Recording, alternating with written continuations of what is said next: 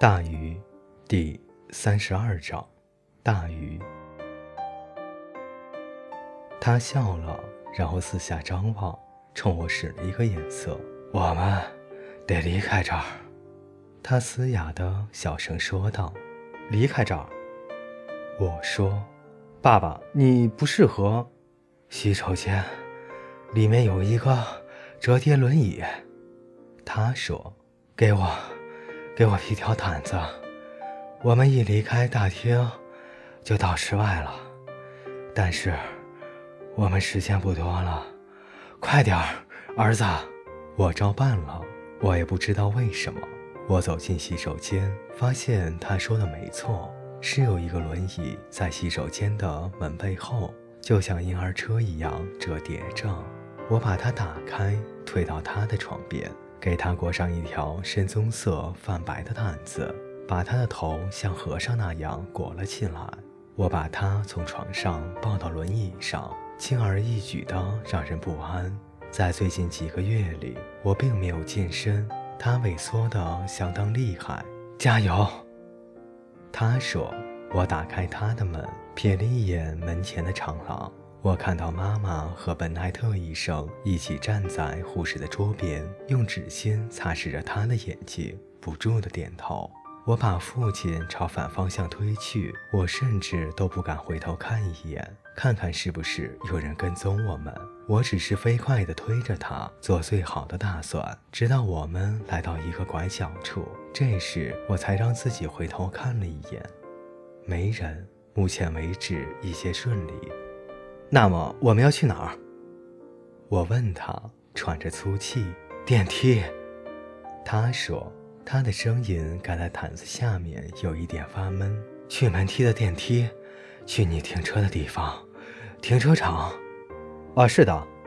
我说，那，那就带我去那儿。他说，现在，我们没有时间了。电梯来了，我把它推进去。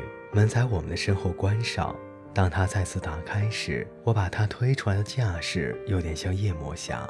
我们经过一群白白绿绿的大夫，经过手里拿表格、先是侧目、最终瞪着我们的护士。门厅里的每个人都停下来瞪着我们，他们知道有点不对劲。但这时我的移动已经达到了一定的速度，没有人反应过来要阻止我们，他们只是看着我。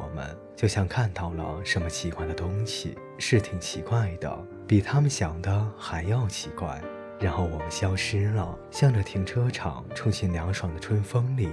好样的，他说。谢谢，但是还要再快点，威廉。他说。我需要水，我非常需要水。我车里有。我说。满满一保温瓶，还不够。他边说边笑，我们会有的。我说，我知道你会的，儿子。他说，我知道的。到车旁边后，我把他从轮椅上举起来，放进前座，把轮椅折叠起来放进后备箱。我，我们不需要他了。他说，是吗？我说，我们去的地方不需要了。他说。我想，我又听见他笑了，但是他还没有告诉我我们要去哪儿。开始的时候没有，我们只是逃离我们所有认知的地方：医院、他的办公室、家。当我看着他，想得到点暗示时，他却沉默着，静静地裹在毯子里。水，水呢，威廉？几分钟后，他说：“哦。”我说：“在这儿。”他就在我身边的椅子上，我打开盖子递给他，一只颤抖粗糙的手从毯子的折缝下伸了出来，从我手上接过水，但是他并没有喝，而是把自己从头到脚浇了一个遍，毯子都湿透了。啊，他说，这就是入场券。他还是没有把毯子拿下来。往，往北上一号高速。他对我说：“但是我必须全神贯注才能够听到他的声音。他的声音盖在毯子下面，听上去很遥远。”北边一号高速，我说：“那儿有个地方。他说有条河，河边有个地方。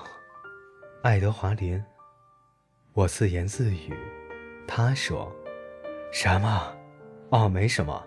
我说我开着车穿过许多街道，穿过城市和周边的郊区。在那儿，太阳从屋顶和树梢升起，直到我们闯进那片深远、浓绿、美丽的新世界。突然，我们被包围了：树木、村庄、奶牛，还有片蔚蓝的天空。那是云的家，有时也是小鸟的家。这儿我从前来过一次。还有多远？我问他。就几英里了。我想，他说，但愿。我感觉不好。那儿有什么？我问，但我得到的回答只是潮湿的毯子里一阵哆嗦，然后是一阵咕噜咕噜的呻吟声，仿佛他正忍受着巨大的痛苦。你还好吗？我问。不，不太好。他说。我感觉，就像那个人，那个脑袋上顶着一只青蛙进酒吧的人。肩膀上站着一只鸟，旁边跟着只袋鼠。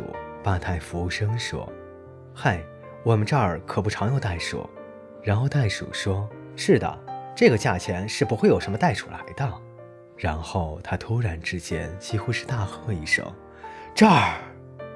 我把车停到了路边。据我所知，这里不是爱德华林，但是很像。这里有你的老橡树，树根从深色长满苔藓的泥土中蔓延出来。这里有你的杜鹃花，还有你的兔子，懒散地蹦开，回头看了我们一眼。这里还有你的河，清澈地流淌着。你以为河水不可能再这么流淌了？它飞快地绕过汽车一样大的石头，分出几股溪流，像空气一样清澈地流淌。像天空一样湛蓝，像云一样洁白。我不知道他是怎么在毯子下面看到这一切的。抱我起来，他说，至少听起来像。他的声音太微弱了。现在是我半听半猜的。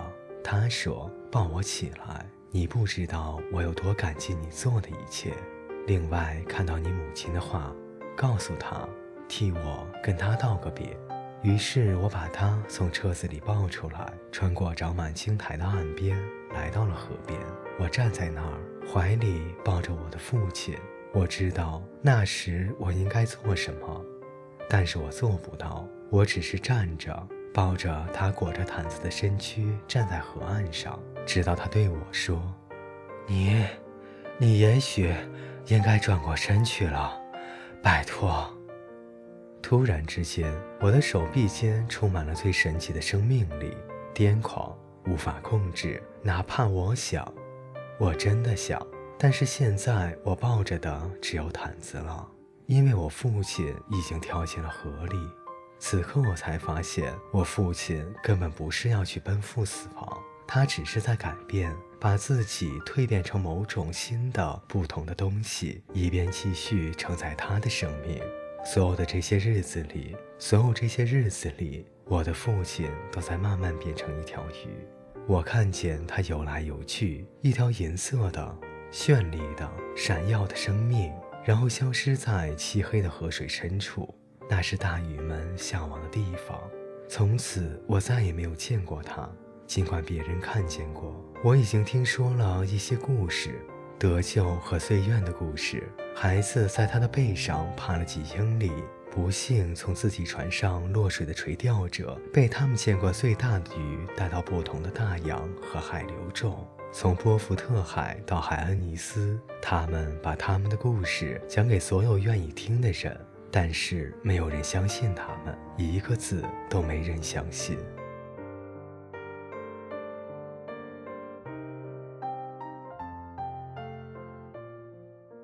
各位听众朋友，到这里，《大鱼》这本书就全部为您播讲完毕。感谢您的陪伴与守候，我们下本书再见。